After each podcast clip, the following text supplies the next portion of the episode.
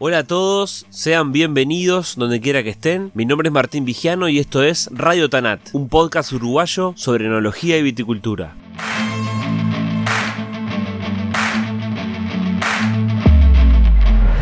Nació y vivió en Florida, en una familia de bajos recursos, pero eso no le impidió cumplir sus metas a base de esfuerzo y dedicación. El invitado de hoy dirige el área vitícola de una de las empresas más importantes del rubro, que de manera permanente busca innovar mientras alimenta la tradición. Eso lo ha llevado a plantar viñedos en lugares inexplorados y a aplicar técnicas que le hicieron revisar mucho de lo que aprendió en facultad. Es, sin dudas, uno de los agrónomos vitícolas más importantes en la actualidad. Hoy, en Radio Tanat, les presento a Gustavo Blumeto. Radio Tanat es presentado por Nomacork, una línea de tapones técnicos que cuidan el vino y el medio ambiente. Nomacork Green Line es un portfolio de cierres creado a partir de materias primas renovables derivadas de la caña de azúcar y ofrece opciones para todos los segmentos, desde vinos jóvenes hasta vinos de guarda prolongada. Garantizan homogeneidad en todas las botellas y cero TCA. Para conocerlos mejor pueden seguirlos en Instagram, arroba beamventions.sudamérica.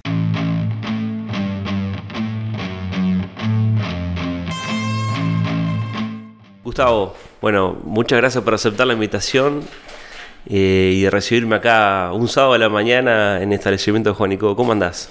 Pues muy bien, Martín, no, un gusto y te agradezco a ti el, espacio, el, tenerme en cuenta para participar de este ciclo. Y la verdad que yo soy, estábamos hablando un poco la previa a esto de, que soy escucha de, Radio Tanat y todo todos los, la, ronda de entrevistas, la verdad que me resulta muy interesante y divertido.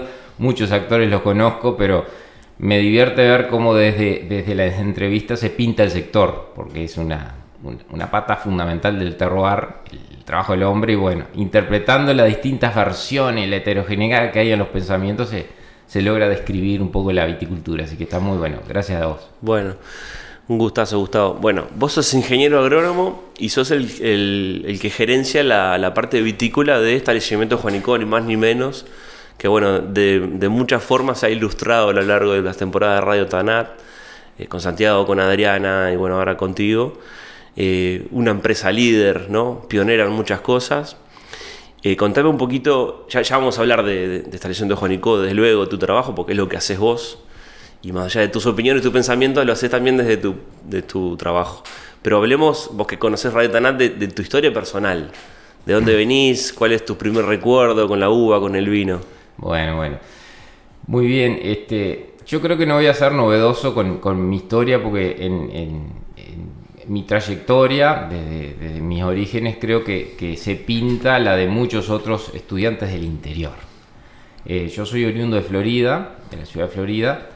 Eh, tengo una raíz rural, pero en realidad me crié en un, barrio este, de Florida, de la, suburbano, digamos, de la ciudad de la capital pero con, siempre con fuertes raíces del campo, porque mis padres fueron, digamos, inmigrantes del campo, de la zona siempre de Florida. Yo no sé si mi madre, este, después de, veterana, conoció algún otro departamento, pero siempre, siempre en, esa zona. Y bueno, en esas condiciones, una familia de, de, bajos recursos, en realidad, no, no, no, no, no, me, no se me cae ningún anillo por decirlo, este, no, no sobraba el dinero, ni mucho menos, sobraban los valores las ganas de, de, laburar, los valores como la honradez y demás. Este, mi, viejo se dedicaba a trabajar en una metalúrgica, mi padre, mi madre trabajó en distintos comercios y distintas situaciones. Eh, ambos venían de, trabajo rural, como decía previamente. Y bueno, y en ese entorno me crié yo, una escuela, eh, la escuela 64, muy querida, que hasta el día de hoy sigo en contacto con compañeros de escuela. La verdad que mi, niñez fue muy, muy, muy feliz en ese ambiente. Este, mis vacaciones eran en el campo, casa de un tío o mismo de un, campito de la familia del lado paterno donde plantábamos alguna verdura, alguna cosa. Pasé varios, muchos este, sábados de la tarde carpiendo cebolla, arrancando este, boñato, o sea, la verdad que tuve, una, una, una infancia feliz, pero este, de, mucho trabajo. La verdad que eh, estamos hablando, yo tengo 46 años, estamos hablando de una época también donde el PlayStation no era una, una cosa de todos los, las, las, los lugares. Bueno, mucho juego con, con, los, con los vecinos, mucho juego con los con familiares, primos cercanos ahí. Y bueno, ¿La viña ahí en el entorno no, no había? había increíblemente, este, no había grandes bodegas. La, la- la- digamos, había dos que conocía solo de, vos porque estaban un poco lejos. Una es Bodega de la Cruz, en, en- La Cruz, que en realidad sabía, estaba bastante pujante en ese momento aún, hoy día ya no, no existe más. Eh, pero estaba a unos cuantos kilómetros donde yo vivía, no, no era que, que conocía la viña. Yo, y para el lado de 25 de mayo, Isla Mala, como se le llama, también había eh, Vidart y otros eh, este, emprendimientos ahí. En la entorno mismo de la ciudad de Florida no había muchos viñedos, pero sí había una cultura de- de- del vino y, de, esto de lo casero. Este, por ejemplo, en mi casa toda la vida se hizo vino casero. Y, conocí a través de mi padre este, historias de lo que era el, entorno de Florida, el cinturón de Florida, muchos años, muchos años antes. Este, él trabajó en una bodega pequeña que había ahí en el entorno de Florida, donde, donde uno de sus principales amigos, que siempre lo, alcancé a conocer, un veterano, Oscar City era su, su apellido, tenía viña, hacía vino y lo vendía. Y como ese emprendimiento había muchas, de las que fueron desapareciendo en todo el proceso de este yo qué sé, no, no diría reconvención, de cuando el sector se fue transformando hasta, hasta lo que es hoy. Entonces, había cultura, había, se consumía mucho vino, evidentemente no grandes calidades, acá era el, el- el vino más, más como alimento, como parte fundamental de la dieta de, de todo este, italiano que, eh, que conocemos todos. Este, y bueno, en ese entorno, de ahí un poco también empieza a, a- empiezo a conocerme, a gustarme el, el- el rubro. Pero pará, Gustavo, ¿de, de gurí fue una opción de las primeras estudiar agronomía? No, o no, no, no. Yo, ¿Qué yo quería hacer? Tengo claro, no, yo tuve claro una- un proceso de decisión de, de más a menos en, en qué iba a hacer con, con mi futuro. Yo eh, hice escuela en, en esa escuela 64 de Florida, hice el liceo en Florida, en dos liceos, el ciclo básico en, en un liceo, después el- el- la parte de cuarto, quinto y sexto en, en- en otro, y en cuarto del liceo me acuerdo haber decidido que está claro que mi vocación era biología. O sea, un gran un abanico muy grande de opciones, pero lo que tenía convencido y sabía que por el lado de biología no era por el lado de las humanísticos, no era por el lado de, de lo científico a, a nivel de, de, De números. de- de números, era la biología. Es lo que me, me encanta y hasta el día de hoy me apasiona y me gusta. Pero no sabía que iba a ser agronomía. Llegando a sexto del liceo, ya empecé, llegando, perdón, ya en quinto liceo definí claramente que era por el lado de la agronomía. Este, de hecho tenía un, antecedente muy, muy cercano que es mi propio hermano. Yo tengo un hermano, un único hermano, que también es, ingeniero agrónomo, que trabaja en Iña, en Las Brujas. Hay gente que, lo conoce porque está relacionado al tema de, de conservación, de áreas naturales y demás. Él tiene dos años más que yo, dos años y medio más que yo, y ya estaba corriendo esa carrera. Entonces, eh, eso también ayudó mucho. Claramente empecé a conocer de qué se trataba. Este, y bueno, en quinto decidí la, la- la- hacer agronomía, hice sexto de agronomía y empecé a hacer facultad de agronomía. Estamos hablando en el año 94. em, sin tener claro que iba a ser eh, que iba, a seguir por la vida. Ahí ¿no? está. Ah, Hasta el momento la decisión era agronomía en su, en su- Lo que sí había una tendencia y hasta al día de hoy que es más vegetal lo mío. eh, adoro más las plantas que los animales. Los animales sí, me gustan. eh, cuanto menos humano mejor. pero, pero, pero en realidad por lado de las plantas estaba, estaba este, mi vocación, no hay duda. La viña la decidí mucho más tarde. Eh, ya te diré que avanzada la carrera, eh, ya pisando tercero, cuarto de, de facultad de agronomía.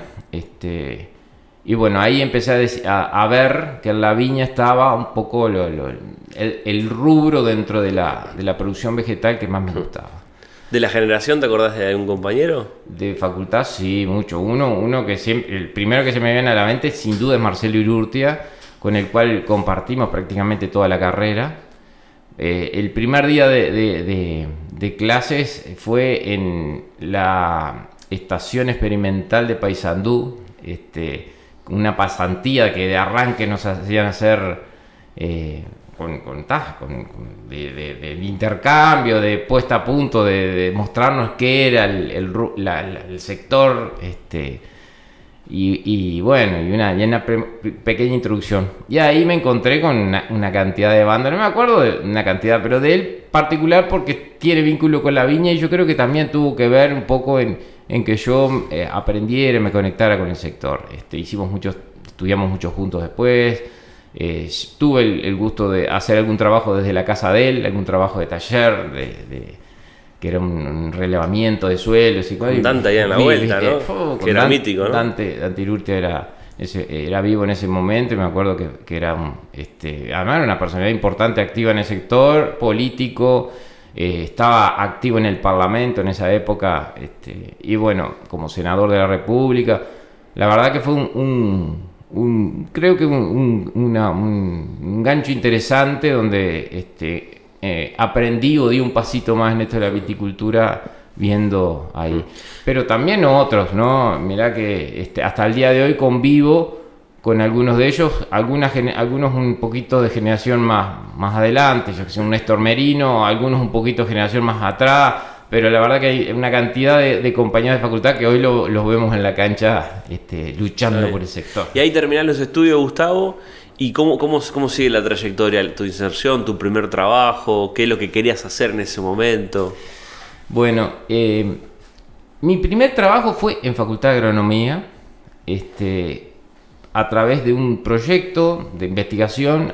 Eh, yo tenía, tenía la, la, curiosidad, la necesidad de trabajar y la necesidad de trabajar en algo vinculado. No quería ponerme este, a atender una caja de un supermercado. Digo, la verdad que surgió la oportunidad de ingresar a, la cátedra de fruticultura ayudando en un, proyecto de investigación que como siempre pasa, entras por un proyecto y trabajas en 10.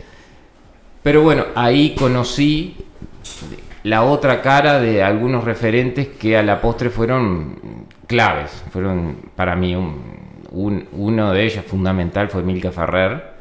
Este, Milka Ferrer, yo la, tomo como una referente realmente no solo lo académico, porque fue creo que profesora de viticultura de todos los que hoy estamos vivos y trabajando en el sector, porque digo esto porque hay generación, bueno, escuchaba el podcast de, de Redín, fue directora de tesis de cuando él estudiaba, y yo digo, pero de Redín es más veterano que yo, y bueno, bueno lo que pasa que trascendió generaciones, atendió muchas generaciones, y ella, además de la formación, este, a través del trabajo en la cátedra, este, me dio mucho más consejos. Creo que me dio, este, tuve en ella una, un oído de valor con, con, consejos de gran valor que trascienden lo, académico y me ayudaron mucho al desarrollo personal, profesional por un lado, pero personal por otro. Así que la aprecio mucho y la verdad y, fue un muy buen referente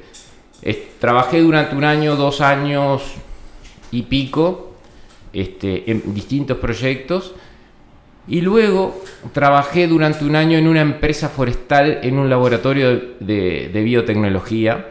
Eh, bueno, como todos, nos, pica el bichito de ganar un poco más, de ver, otras opciones. Y, trabajé durante un año, no, fue más que eso pero un laboratorio de biotecnología donde clonábamos eucaliptus buscando mejoramiento genético, o sea, hacer eh, eh, este, eso, explotaciones clonales de eucaliptus. No me había recibido, ahí estaba haciendo los últimos cursos de quinto y, la tesis. Eh, pero bueno, la verdad que, fue una, linda experiencia.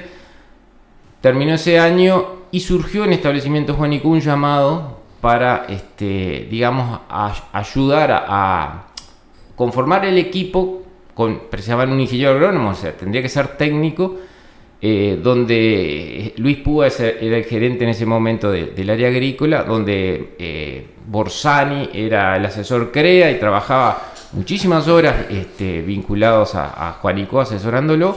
Y bueno, estaba eh, la familia Deicas con los actores que conocemos hoy, sobre todo Fernando Deicas, porque los, los gurises, Santiago, Fernando, María Inés, este, Mercedes, eran gurises. Chao, en ese, eran, eran ni- todavía estaban en, en sus distintas fases de estudio. Eh, pero bueno, ahí me presenté y vine a una entrevista y, y cursé una... ¿Año más o menos?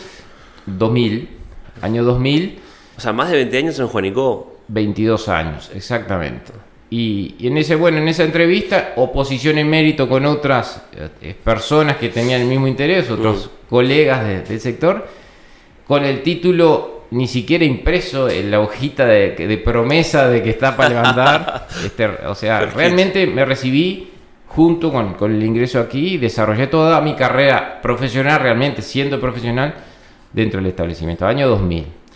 Y bueno, y ahí empezó la, el- el- el- la vida dentro del establecimiento, de la cual, este, bueno, hay un millón de, de anécdotas de donde, donde realmente me, me he desarrollado como, como técnico. Hace una pausa ahí, ahora vamos a hablar de Juanico en un minuto, pero otras experiencias, también tenés formación afuera, ¿no? ¿Has, has hecho algún trabajo, algún intercambio o algo en el mundo? Sí. Bueno, eh, sí, todos mi- mi- mi- mis, mis cursos de posgrado, el más relevante es una maestría en viticultura, enología y gestión, que, se, que, bueno, se desarrolló en, en una relación entre Facultad de Agronomía y la, la Escuela eh, Superior de, de- de Agronomía de Montpellier, en, esa liderada por Alain Carbonó.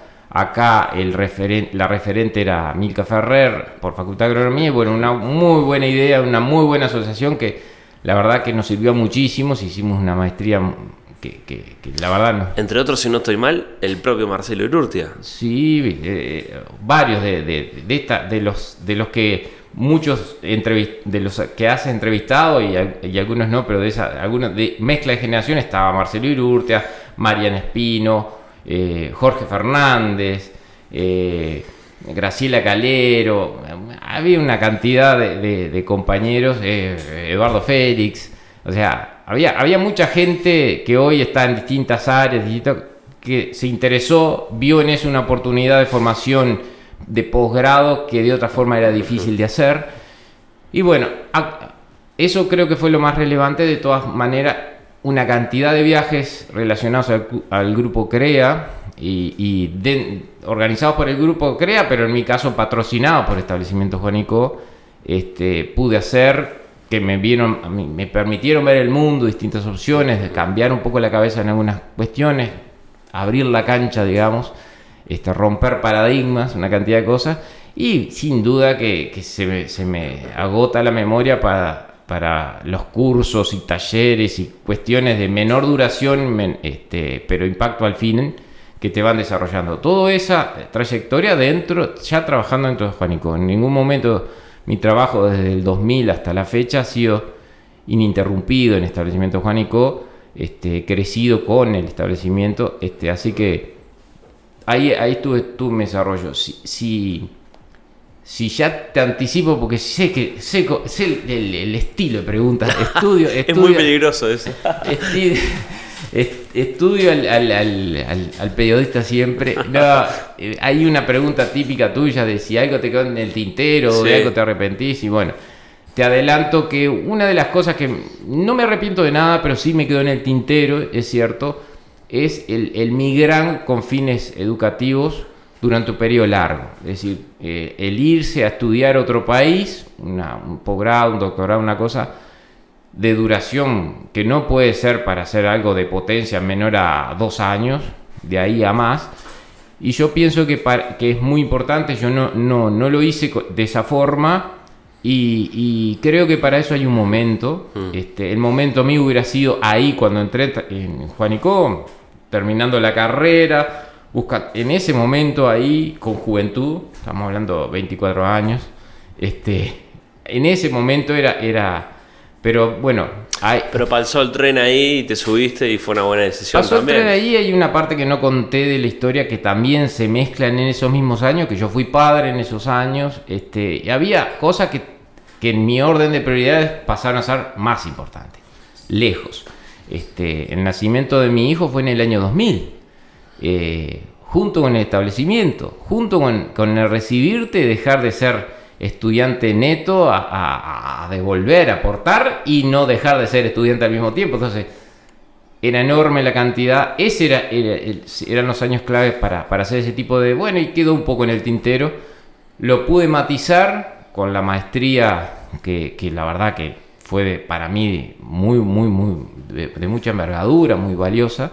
Y toda la, formación anexa relacionada a los cursos, este, viajes e interacción con, con los actores del, sector. Así que de alguna manera no, no es tan amargo el trago, pero es una pequeña materia pendiente que Gustavo, bueno, hay mucho para hablar de Juanico, como decía, ¿no? una, una empresa líder que siempre me llamó la atención esa en, en la misión y en la visión y en, y en un no sé si un eslogan, porque los eslogans a veces son medio vacíos, pero en esa intención de tradición e innovación. Pero para empezar por lo general, ¿cómo, es trabajar en, una empresa con esos desafíos, con esos niveles estándares, digamos? ¿Cómo, ¿Cómo funciona en tu cabeza? Ahora con 22 años me imagino que de otra forma, pero el ejercicio de trabajar en una empresa así como es. Y bueno, lo dijiste tú en, al formular la pregunta, es un desafío, es desafiante es eso de, tener que estar dispuesto a romper paradigmas, es de estar dispuesto a elaborar lo que, lo, así, a, mansalva, de eh, estar dispuesto a eh, ver integralmente las cosas, las dos puntas, porque te das cuenta que eh, parecen, este, tradición e innovación parecen términos este, contrapuestos. No son contrapuestos, está de alguna manera marcando que hay que tener la mirada amplia, hay que ver de que hay aspectos de la tradición que son muy valorados y muy valiosos y hay que, hay que mantenerlos, respetarlos y potenciarlos, pero una, una bodega, por ejemplo, y llevando un ejemplo, no puede hoy mantenerse hoy día con este, una presita hidráulica manual y, trayendo la, eh, acarreando la uva con un carro y un caballo. O sea, está claro que la innovación es necesaria y cómo amalgamar las dos cosas de la forma este, más, más este, eh, digamos, eficiente es el, es el objetivo. Entonces, trabajar acá es muy desafiante, sin duda estamos continuamente generando cosas nuevas continuamente cambiando las reglas de juego en ese sentido. Decir, bueno, está, antes la viña se plantaba así, se, tenés un, plano en plano, tenés que hacer una cuadrícula, los caminería, eh, levantás camellones, movés la tierra y plantás la viña. Cuando te tiran un plano de Garzón o de las sierras de Solís de Mataojo y, adelante y ves que la pendiente son del 25% y que eh, en vez de levantar la tierra con la mano, eh, lo que ves son piedras de, gran porte y tenés que romper todo paradigma porque los, libritos que tenías no te sirven para nada. Este, eso es establecimiento Juanico. Este, y bueno, y, de alguna manera eh, yo encontré mi lugar ahí porque soy un poco así. Es decir, me gustan los desafíos, primero. Este, no, soy un poco atrevido. Es, es cierto, soy un poco este, valiente de más, llamémosle, a veces hasta, las propias discusiones internas, este, yo entiendo que me voy un poquito de, mambo al, bueno, cuando hay una, una, idea viene clara de la acción, bueno, si yo tengo otra idea la voy a defender en ese ámbito, en ese lugar, y la forma más sincera posible, porque me siento valiente como para expresar mis ideales. Después llevarlo a la cancha es la otra. Que bueno, está. ¿Qué pasa cuando te dicen, bueno, está bien, tienes razón, ok, dale para adelante? Después hay que ejecutarlo y hay que hacerlo realidad. Y bueno, este, hemos tenido en esta vida de trabajo en establecimiento eh, Juanico, con la familia Decas muchos aciertos y muchos errores. la verdad. Hay, viéndolo de afuera, ¿no? Bueno, siendo compañero del CREA y como consumidor, como amante del vino, yo por lo menos destacaría dos etapas una que se estaba desarrollando y se consolidaba cuando vos entrás, que es eh, el posicionamiento de establecimiento de Juanico como referencia en vino fino, ¿no? Desarrollar, bueno, la marca, una de las marcas más importantes hoy, que sigue siendo Don Pascual. Y la segunda etapa, sospecho que muy relacionada a vos y también al, empuje de la nueva generación en, Familia de Dicas, que es justamente separar un poco los proyectos con familia Deicas, ¿no? ¿Qué, ¿Qué, destacarías de cada una? Sí, sí, en realidad la, bodega familia Deicas como tal, como marca, no existía cuando yo, yo ingresé. Era establecimiento Juanico eh, con una concentración de viñedos eh, aquí entre, en una zona en, entre Juanico y Progreso. Recién se estaban plantando los primeros viñedos en Progreso, o sea, un radio de 8 kilómetros. Eh, establecimiento Juanico era la marca y, y, bueno, se estaba consolidando sin duda dentro de eso etiquetas como la de Don Pascual o este, marcas, la bodega Establecimiento Juanico, marcas Don Pascual dentro de los vinos este, de mesa Santa Teresa, ya estaban muy, muy firmes en el mercado, estaba liderando el mercado, eso, eso es claro. Pero claro, la, la, la, bodega familia Deca, el concepto de, de, vino fino y, eh, dentro de eso los distintos conceptos que se empezaron a comunicar a la postre, como el de los single vinyls, el de Atlántico Sur, el del propio Preludio que ya tenía una edición del 92 se seguía armando, se, siguió desde esa época este, evolucionando en, la comunicación, pero como eran un mundo de caminos distintos de comunicación necesarios porque queríamos de alguna manera llegar a, los distintos clientes que demandaban esas cosas y bueno, en ese escenario me, me, me metí yo, digamos. Y me acuerdo de alguna anécdota como por ejemplo, este, más llevándolo a mi terreno, no tanto a la, global de la empresa, cuando, bueno, había viñas acá en Juanico y las primeras plantaciones en, Progreso, ese mismo año se plantó lo que es Castelao, William Peter, para algunos de los compañeros que conocen, se empezó ahí, bueno, posteriormente había ya un proyecto ahí intermedio del año 97-98 que es Chacras de Juanico, que, que eso ya estaba cultivado, pero está más cerca de Juanico un día, ta, no, eh, viene la dirección con un impulso bárbaro de descentralizar, de buscar otros suelos, otros eh, departamentos, otros climas. tenía otros nombres en ese momento el proyecto interno que después fue migrando para, darle un formato comunicacional claro y que se pueda difundir a, otros niveles no técnicos. Pero bueno, surgió por ejemplo lo de Garzón. En la época, estoy hablando en el año 2005, 2006, ¿no? Antes que, sea esa zona tan vitícola como hoy la conocemos. ¿no? había, no estaba Agrolar, no estaba... Efectivamente. de hecho, eh, claro, eh, eh, fue todo muy rápido en Garzón en esa época. Muy, rápido. Pero nosotros habíamos visitado ya esa zona varios años atrás, estoy hablando de los años 2001, 2002, mm. este, en misiones de exploración de mm. suelo, este, viendo el potencial, viendo el lugar y buscando esas nuevas cosas que te decía. Me acuerdo que bueno, había aparecido un campo, una, posibilidad de comprar un campo. Nos trajo eso, esa novedad Fernando Deicas como director de la empresa. Un campo, no sé qué. Conseguimos toda la información, plano de curva de nivel. Lo tiramos arriba de un escritorio, pudo estaba de un lado y yo del otro. Y me acuerdo como si fuera hoy. Y, me levantó la vista como diciendo, ¿y, ¿y para dónde arrancamos?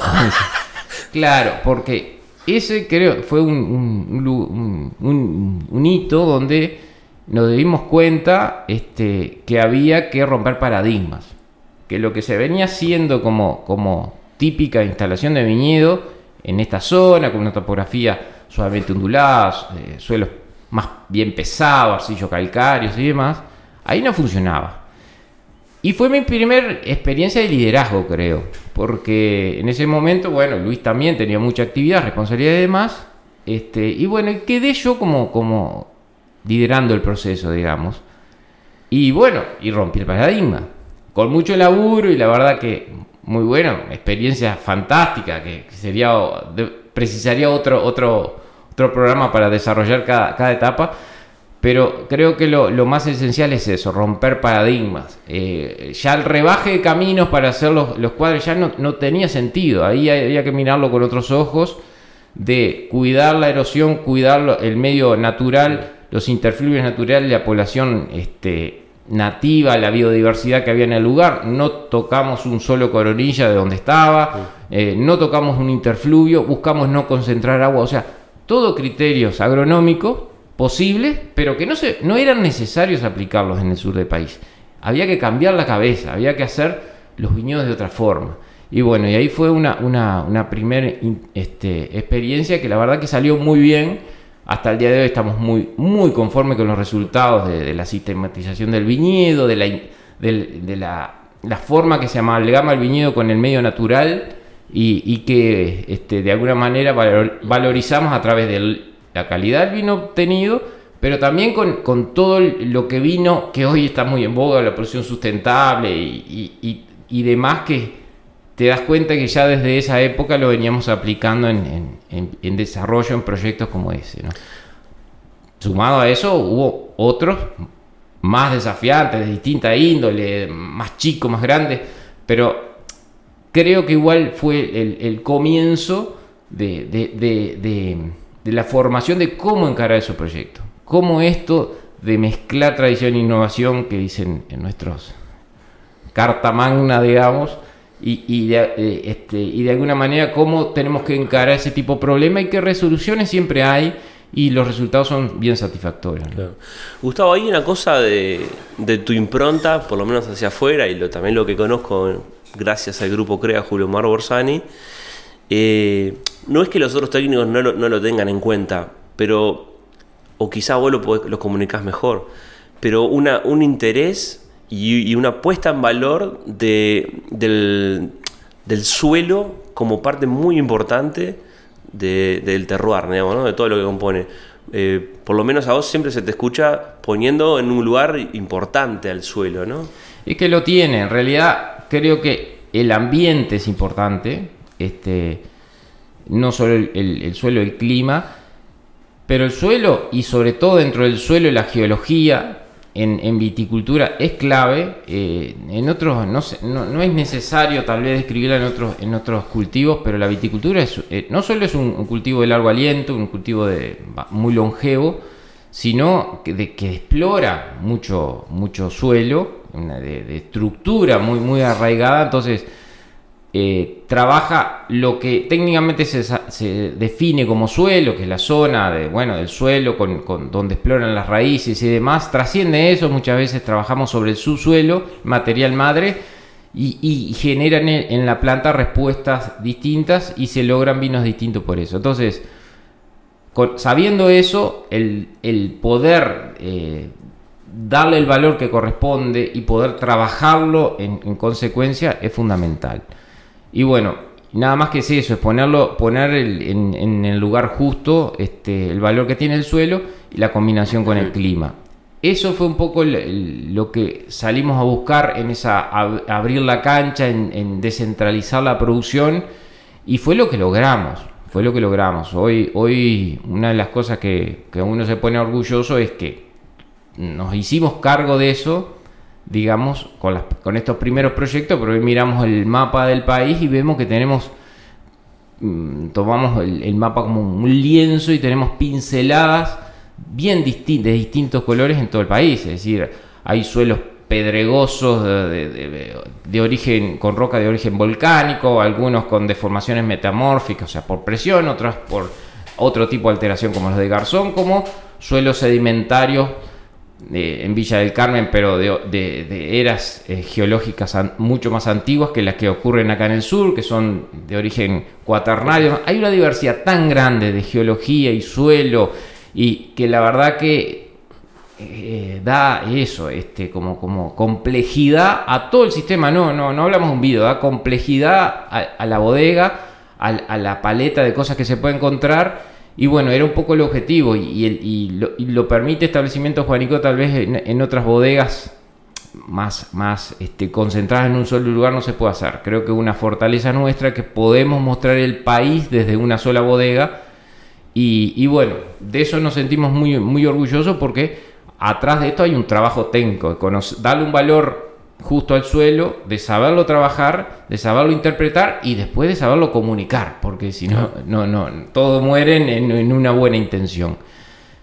El suelo es importante, como bien decís, pero le, dimos también en todo ese proceso mucho, mucho peso e importancia al ambiente. Y dentro del ambiente, no solo la influencia oceánica, marina, la brisa marina, la temperatura y demás, el clima como tal, sino al ecosistema al ecosistema vitícola.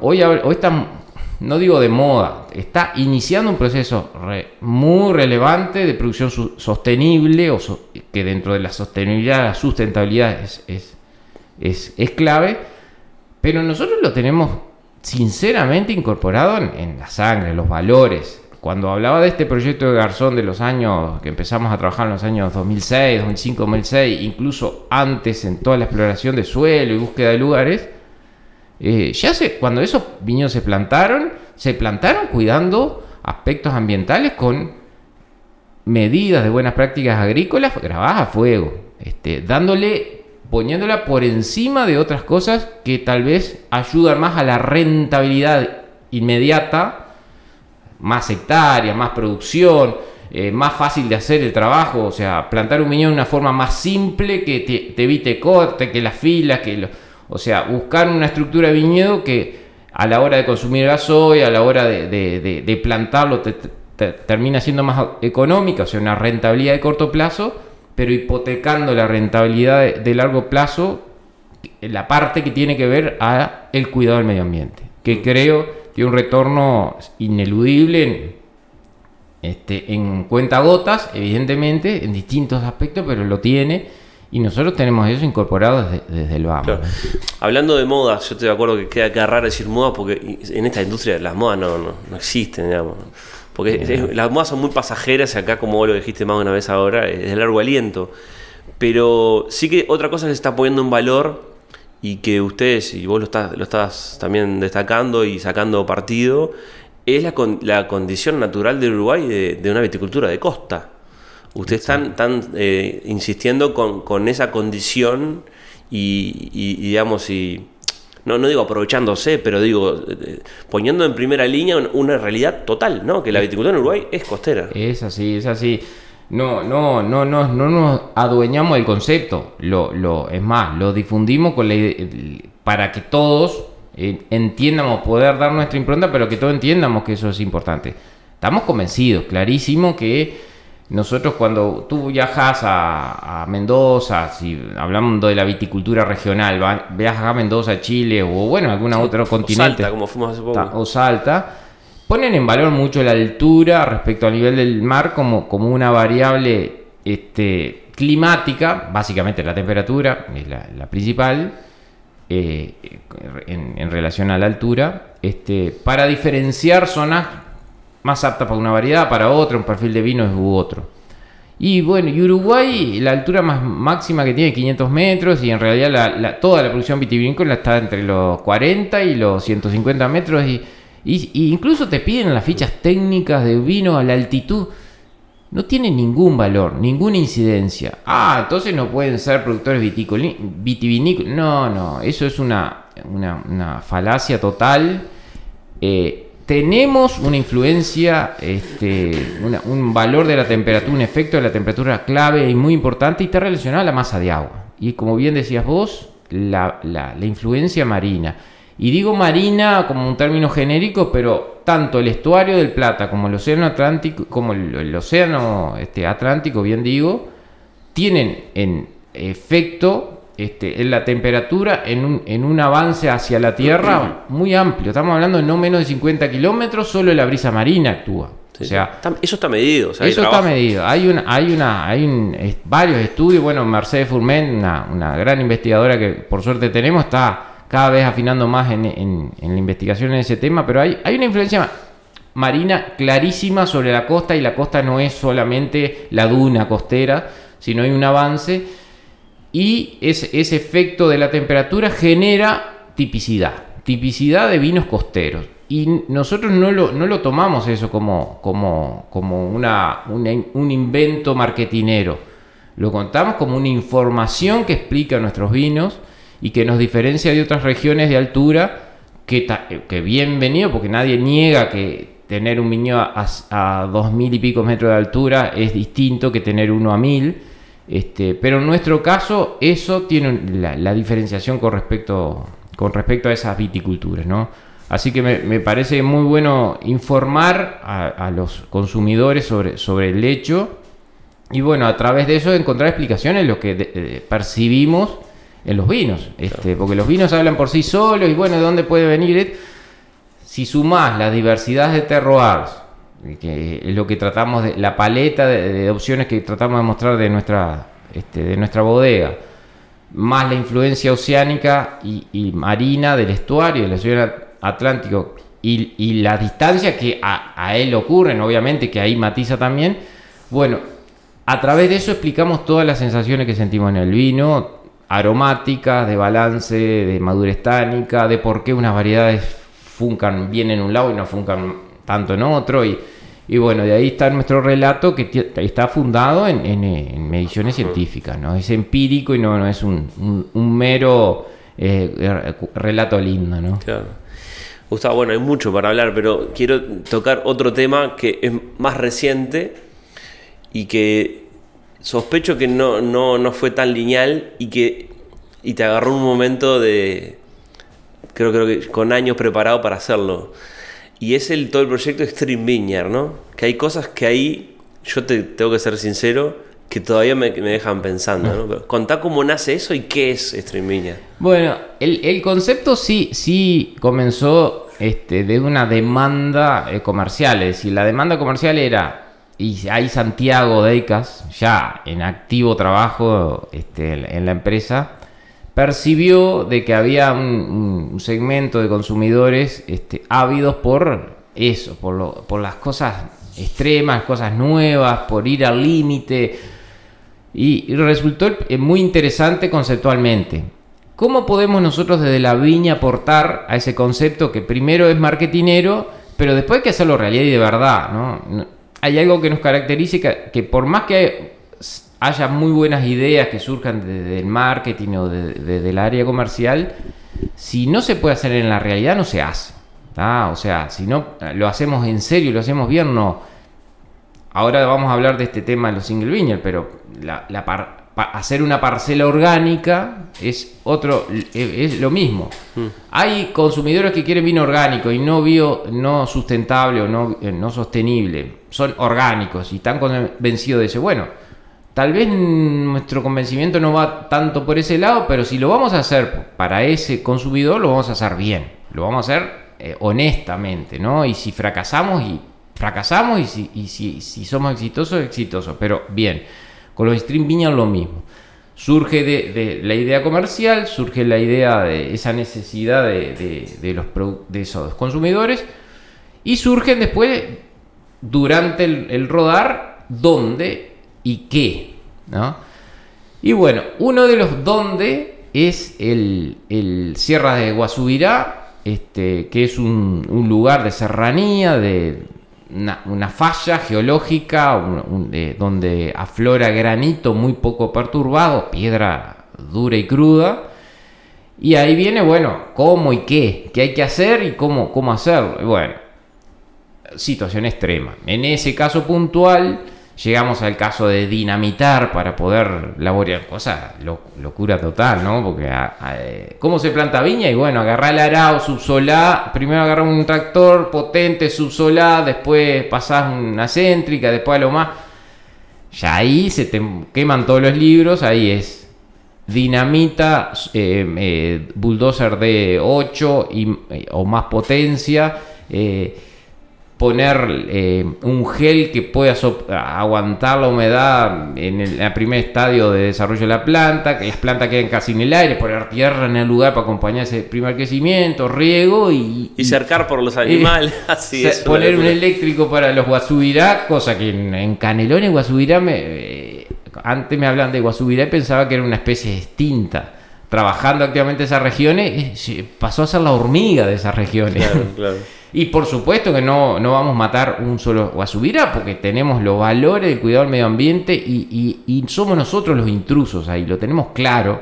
Eh, lo que había ahí era dondonea, chircas de monte y monte nativo, y guasubirá, mulitas y zorro. Y, eh, y el intruso que es nosotros tratando de hacer un buen vino.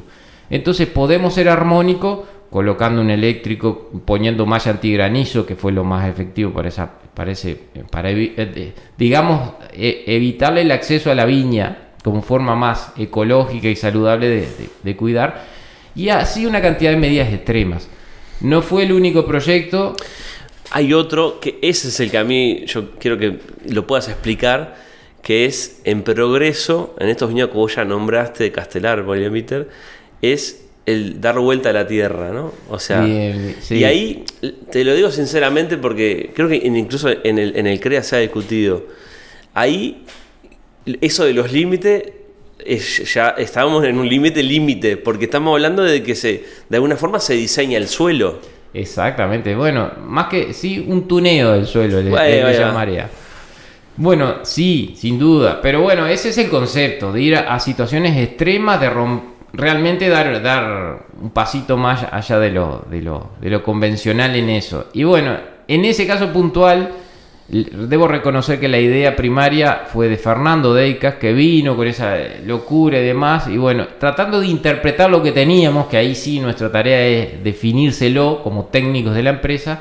No, un suelo arcilla, arcillo calcáreo, la fertilidad está arriba, el calcáreo está abajo, y bueno, una, una forma B, pero yo quiero plantar en calcáreo, démoslo vuelta. Y bueno, y ahí empezó la locura, ir afinando, bueno, otra vez el cómo hacerlo, este, genial, eh, una retroexcavadora en forma ordenada, poniendo las capas, y bueno, se, se- se diseñó una metodología, todo esto es como inventar, o sea, realmente crear sobre algo que donde no existe nada, este, solamente una idea, y bueno, llevarlo a, hacerlo ejecutivo y viable. Y bueno, se invirtió el suelo, el concepto es que la cabellera principal que siempre se ubica en los primeros 30, 40 centímetros del sistema radicular de las plantas, se desarrolla sobre un suelo calcáreo que en la natura, naturalmente en los suelos de progreso está más profundo, lo trajimos a la superficie para que esté en contacto directo y además obligar al cultivo a explorar en profundidad buscando esa fertilidad, esa nutrición que la estamos este, eh, artificialmente llevando a profundidad. Y bueno, y la verdad que, y evaluar, ¿no? Porque todo eso, haces todo ese trabajo que es oneroso, que es este, te desvía del foco porque te, obliga a pensar y a romper todos los esquemas y, y- y inventar metodologías para hacerlo. Después que logras todo eso, hay que esperar. Y siempre te escucho a vos que lo primero de un viticultor es la paciencia. Hay que esperar a que dé uva y que esa uva sea de lo que esperás de calidad, que dé ese diferencial. Porque el consumidor no es tonto, no alcanza con que le relatemos que, ah, que invirtió en el suelo, ay, te queda escuchando atónito y, y después prueba el vino y no me gustó. Bueno, eso es el, el won, won, won, falta la Sí, sí, música. sí. Y bueno, nos pasó que los primeros años no nos convenció demasiado, tuvimos que esperar la madurez del viñedo. La verdad que fue ese proyecto en particular muy, muy, muy largo. Cuando llegó la madurez del viñedo, opa, verá, acá algo está cambiando. Se fue moldeando en la bodega, que la elaboración también juega su rol acá. Y se logró un vino de este del perfil buscado, o sea, del segmento de calidad buscado, dentro de eso un perfil diferencial, distinto Claro. a lo de otro Eso es lo importante, diferenciar. Exacto, exacto. Y la verdad que quedamos muy conformes al punto tal que eh, una, una van premier ahí, una, una primicia. Este, vamos a extender ese proyecto, probablemente hasta incluyendo alguna otra variedad. No voy a decir más nada de eso, porque si no se quedan con la. Con, con- Pero sí en la misma zona. sí en la y misma con la misma lógica de, Sí. de subir el calcario. Sí, sí. De hecho, ya parte, ahora ya con más experiencia, la parte más trabajosa de eso, que es invertir el suelo, ya lo hicimos. Y ahora lo que, lo que hay que hacer es este, bueno, plantar y esperar. Está bien. Gustavo, eh, razonando todo esto, eh, junto con lo que había- hablamos al principio ahí, en, tu, cabeza, en tu lógica esa de la preservación y de la microbiología del suelo, ahí, ¿vos qué impactos crees que puede tener? Bueno, eh, es buena pregunta. Ahí es, evidentemente, estos son proyectos, no, yo no lo haría a, a mega escala. Este, no, no es lo mejor desde, el punto de vista de la conservación del suelo. Acá estamos desarrollando un proyecto chiquito de una experiencia pensando en, en- en- en- en el vino. No quiere decir con esto que no tenemos clarísimo cuál es el, el efecto negativo o el impacto que estamos generando al invertir el suelo. Entonces, lo que hay que hacer es trabajar con las medidas posteriores de mantenimiento en pro de la mejor gestión o la recuperación. Este, me- Concretamente en ese, en ese caso lo que hacemos es bajar mucho la materia orgánica en superficie, que es un suelo, eh, como acá hay una pendiente baja, relativamente baja, el riesgo de erosión es bajo, pero si tuviéramos más pendiente, el riesgo de erosión es muy alto, porque es muy limoso lo que queda expuesto, con poca materia orgánica, muy calcario, lindo para la viña, pero para el suelo no es lo mejor. Entonces, lo que hay que hacer es recolonizar en superficie con, vegetación, de hecho plantamos en, en las entrefiles y logramos establecer un tapiz, fertilizar acorde y medir, promover este, medidas de que se vuelve a generar un nuevo equilibrio. ¿Te tiene con las antenas totalmente? No, sin duda, sin duda, sin duda.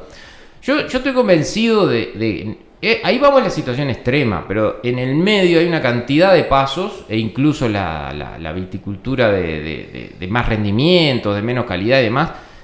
Toda la viticultura en sí ya, o toda la actividad humana en sí genera un impacto. Genera un impacto. Y acá... La, es que la viña es una liana trepadora que nosotros la ponemos en una espaldera. La inteligencia es cómo logramos nuestro resultado impactando lo menos posible. Y siempre hay que hacer, pero no nos confundamos, cuando, cuando decimos impactamos lo menos posible, es dedicarle tiempo a pensar cómo va a impactar mi, actuación, mi acción. Porque, ¿qué es lo que falla? Bueno, hago lo que, lo que creo que tengo que hacer y después digo o comento, no, no, hice lo que tenía que hacer y, esa es la forma de impactar menos en el ambiente. No, no, no, no. El trabajo de sustentabilidad es, antes de actuar, poner en, un análisis de riesgos qué es lo que espero que pase este, en cada una de las acciones. Entonces, vos eh, definís una, aplicación de un producto, un manejo de suelos, una intervención agresiva como la que, la que estamos este, definiendo en, un, en, un, proyecto como el Single Vineyard y después tenés que actuar en consecuencia de revertir o compensar con acciones este, el, si, hay algo para recuperar sobre tu impacto o directamente hay, antes de hacerlo hay una medida que impacte menos y, así ir racionalizando cada una de, nuestras intervenciones. Invertir el suelo no es menos este, en, condiciones controladas, estudiando la topografía previa viendo y, manejando el, eh, el sistema posteriormente, no es, más este, impactante sobre el suelo que un trabajo, un laboreo en pendiente en una agricultura convencional en, un suelo con, menos materia orgánica y sin, sin invertir. O sea, a lo que voy es que una mala práctica agrícola aplicada por no pensar en la sustentabilidad es mucho peor en, en la pérdida por erosión, en la polución general, en, en, todo el impacto en el medio ambiente, la pérdida de especies, de hábitat ideal para los insectos benéficos, la fauna auxiliar, que una tarea muy intervencionista, pero medida y pensada en, cómo voy a impactar en el, mm. medio ambiente. Bueno, para ir redondeando, ya nos queda poco tiempo, este, pero me encantaría que eh, me des una visión sobre la actualidad de la viticultura nacional. Este, ¿Cómo estás viendo qué crees, cosas que crees que se están haciendo bien? ¿Qué cosas todavía queda por mejorar? Bueno, yo, yo eh, veo un sector, eh, es un sector maduro.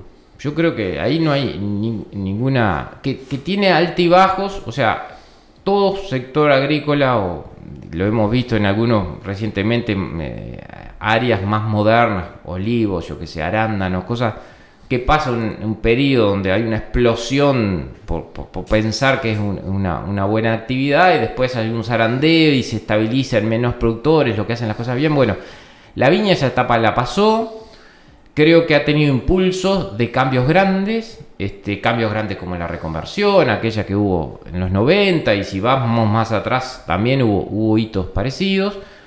Hubo un cambio de mercado donde la, fue desapareciendo la dama juana como forma de comercialización granelera y, se fue cambiando por modalidades, fue bajando el, vino de mesa, el vino común como, como, forma de consumo, fue bajando el consumo en general. O sea, hubo olas de cambios grandes, creo que la situación actual es de, que va a ser de cambios más sutiles. Eh, pienso yo de que la superficie, la producción se van a tender a estabilizar, no, no, no este, a quedar fijas. Debe todavía haber pequeños cambios, pero van a ser más sutiles. Está clarísimo que el mercado interno y el vino de poco diferenciado es limitado en volumen, no va a crecer en, el consumo y, es más, todavía ya lo he escuchado en varios podcasts con gente mucho más capacitada que yo, con más elementos que yo para definirlo, pero hay todavía un sobrante que hay que trabajar para lograr esa estabilidad estructural, estructural con medidas que peguen en la estructura, lo que genera de fondo el, problema y no en un, alivio temporal anual que termina agrandándolo a largo plazo el problema y, que, y definir que el, y que creo, y así lo veo, que es muy próspero el sector en el crecimiento hacia afuera, en el desarrollo de las exportaciones y en el desarrollo de agregar valor a cada una de las botellas a través de esto que estuvimos hablando durante toda la charla, ¿no? Producto diferenciado, por región, por variedad, por todo lo que se le agrega este, en la bodega durante la, elaboración, también con enólogos de muy, muy, muy alta calidad. Este, así que yo, yo veo con buenos ojos la viticultura, el punto que estamos hoy, de madurez, de que falta alguna herramienta institucional para estructurar y, digamos, asegurar la viabilidad, el entramado social, que es muy importante detrás de toda la, viticultura, para estabilizar el mercado interno en el vino de menor valor, digamos, de, agregado, y potenciar lo que realmente va, va a pasar no creo los grandes saltos. Yo no creo que Uruguay pase a exportar tres veces más en, dos años. No va a pasar eso. Van a, va a haber un, crecimiento, sí, pero lento, pausado, sin prisa, pero sin pausa. Y creo que, eso es lo que es bueno porque queda la estructura, lo que, lo que perpetúa, lo que, lo que realmente queda consolidado. Lo demás puede ser un, un vaivén que, que dura poco. Hubo experiencias como la venta gran, eh, de, la exportación para descomprimir stock simplemente a, valores rayando la, pérdida, rayando lo que es un, un dumping, digamos. Este, y que, son medidas de, muy corto aliento. Sí, es una aspirina, un enfermo. Eh, lo mismo que, pagarle al viticultor eh, o subsidiar al viticultor a, través de la uva. Yo no, no, no, respaldo, no respaldo ese tipo de medidas porque son de corto aliento. Sí es cierto que hay que, hay que aplicar políticas, no, no tengo claro las medidas, mm, creo que no las tiene claras nadie y hay propuestas, sí, para, ayudar a, articular las, cosas que están fallando, regular ese sobre, pequeño sobrestock que hay este, y demás.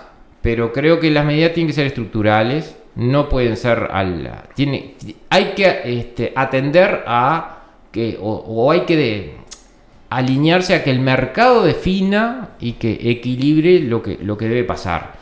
De eso, de eso estoy convencido, no quiere decir no actuar, se pueden generar políticas pero el mercado lo va a equilibrar, tanto el mercado interno de venta de compra de uva, venta y, compra de vino, exportación y demás. Este, creo que el mercado no se puede ir contra natura, ahí lo va a terminar equilibrando, pero se pueden usar medidas inteligentes donde atienden a, resolver el problema, donde se ponga, obviamente, como, no solo para este sector, para la vida del país, está desde el origen, que es que los más débiles sean los más privilegiados. Yo acompaño eso, me parece vital, pero me parece vital que una medida, si es efectiva, no vaya sesgada a, un, a, ese débil. Tiene que ir sesgada a solucionar el problema. Eh, alcanzable esa medida a todas las escalas, a todos los niveles, con un orden jerárquico donde los más pobres sean los más privilegiados. Bueno, a ver si para ir redondeando, Gustavo, ¿cómo, te voy a preguntar del futuro. ¿Cómo te imaginás vos y la viticultura del Uruguay de acá a 10, 15 o 20 años? Bueno, yo ya me, asenté bien en el sector.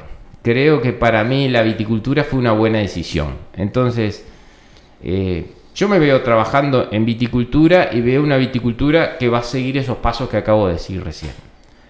Eh, más exigente a la hora de, de, la calidad, más exigente a la hora de comunicar lo que estamos haciendo y que esa comunicación va a tener que ser más con el, con el exterior. Porque el mercado interno ojalá crezca, pero difícilmente crezca.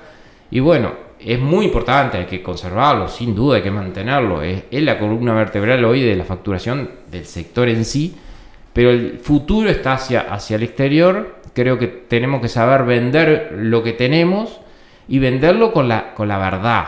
O sea, no inventar conceptos, sino todo esto que hablamos de la influencia marina, de la diversidad de terroir y de la riqueza en cultura vitícola que tenemos respaldadas por una botella de vino de altísima calidad que no pasa vergüenza en ningún lugar del mundo y es competitivo con todo el buen vino que se hace en el mundo, pues no competimos con, con chambones, competimos con buen vino, pero no, no tenemos tener vergüenza ninguna, la verdad que son muy competitivos, bueno, con mensajes verdaderos sobre lo realmente lo que tenemos, madurar esa comunicación y hacerla llegar para que el mercado se vaya desarrollando.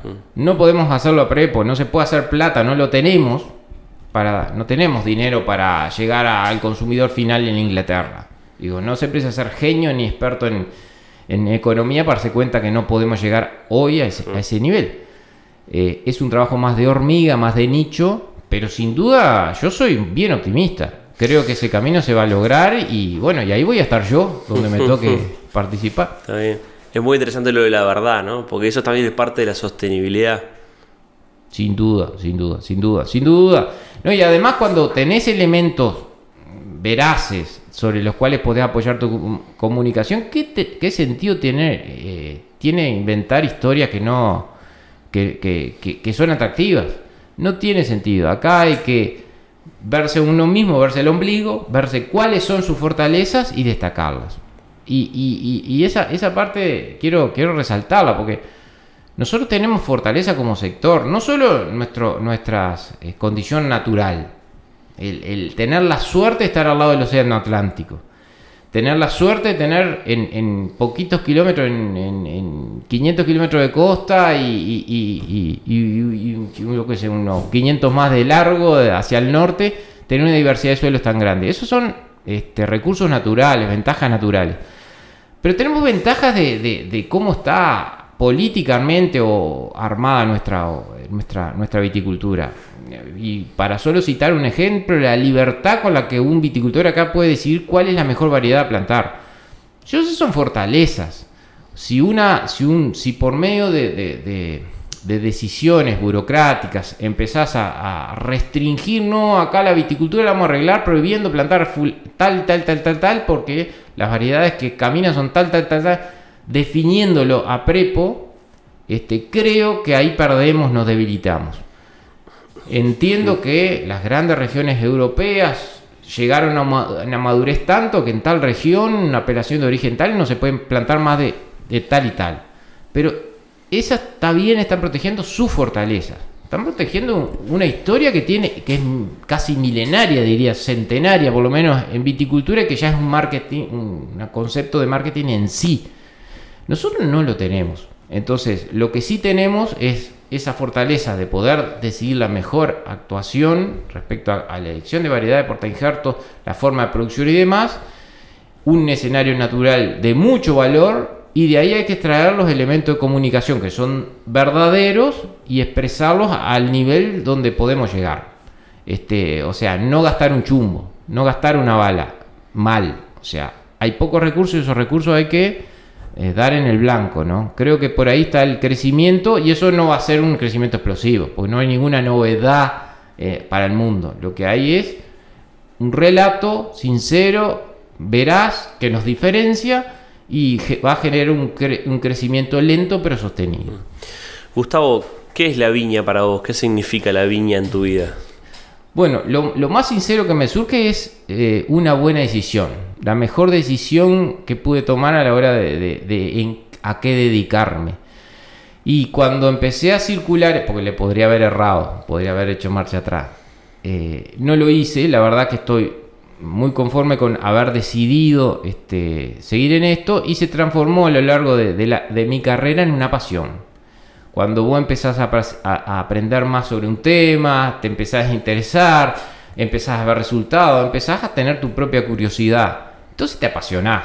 Eh, empezás a, querer probar otras cosas, a, a, ver, todavía con las raíces para arriba no he plantado a ver si funciona, pero en cualquier momento es eso, yo creo, sin ser demasiado romántico, fue una buena decisión en mi vida que se transformó en una pasión a través de buenos resultados sobre, sobre mi trayectoria como, como persona, como profesional.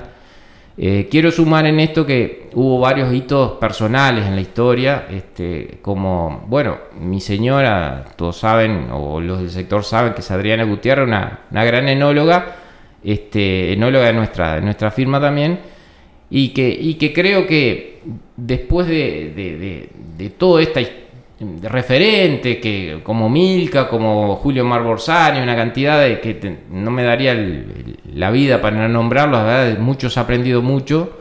Eh, cuando, cuando nos, nos, convivimos, cuando nos juntamos con Adriana, empezamos a convivir, eh, puse mi, mi pie con más fuerza en la bodega pude a través de ella aprender mucho de vinos, esa etapa de, degustación, de apreciar el producto final que nos cuesta pila a los viticultores, a los que estamos entre la tierra y las plantas, y, o sea, viviendo desde el campo, este, creo que con ella redondeé un poco entender y querer más al sector también por eso. Entonces, eh, la pasión que es no termina en plantar viñas, eh, viñas sino que termina en, en, mm. en, explorar ese mundo enorme que hay de la, de la degustación de vino, donde Adriana me ayudó mucho. Como se ha dicho que atrás de un hombre hay una gran mujer, atrás de un buen ingeniero agrónomo hay una buena enóloga. No, sin duda, y es un patrimonio de ella y otros tantos muy buenos enólogos que hay en el país, como también agrónomos es un patrimonio importante de nuestra viticultura, que hay que cuidarlo, ¿eh? porque la verdad que este, hay que cuidarlo porque este, en el exterior están muy ávidos, tal vez faltan manos este, en algunos lugares, sobran en otras, pero tan ávidos por, por, por, por cerebros o gente con experiencia en ese sentido, así que Muchas gracias, Gustavo, por todo el tiempo. Por favor, muchas gracias a ti, Martín, y un buen saludo y espero que les guste el relato a toda la audiencia. Gracias. Gracias por llegar hasta acá. Los invito a dejar comentarios, a compartir este contenido si les gustó y a seguirme en las redes para estar conectados. Nos escuchamos en un próximo episodio de Radio Tanat. Radio Tanat es presentado por Nomacork, una línea de tapones técnicos que cuidan el vino y el medio ambiente. Nomacork Green Line es un portfolio de cierres creado a partir de materias primas renovables derivadas de la caña de azúcar y ofrece opciones para todos los segmentos, desde vinos jóvenes hasta vinos de guarda prolongada. Garantizan homogeneidad en todas las botellas y cero TCA. Para conocerlos mejor pueden seguirlos en Instagram, arroba beanventions.sudamérica.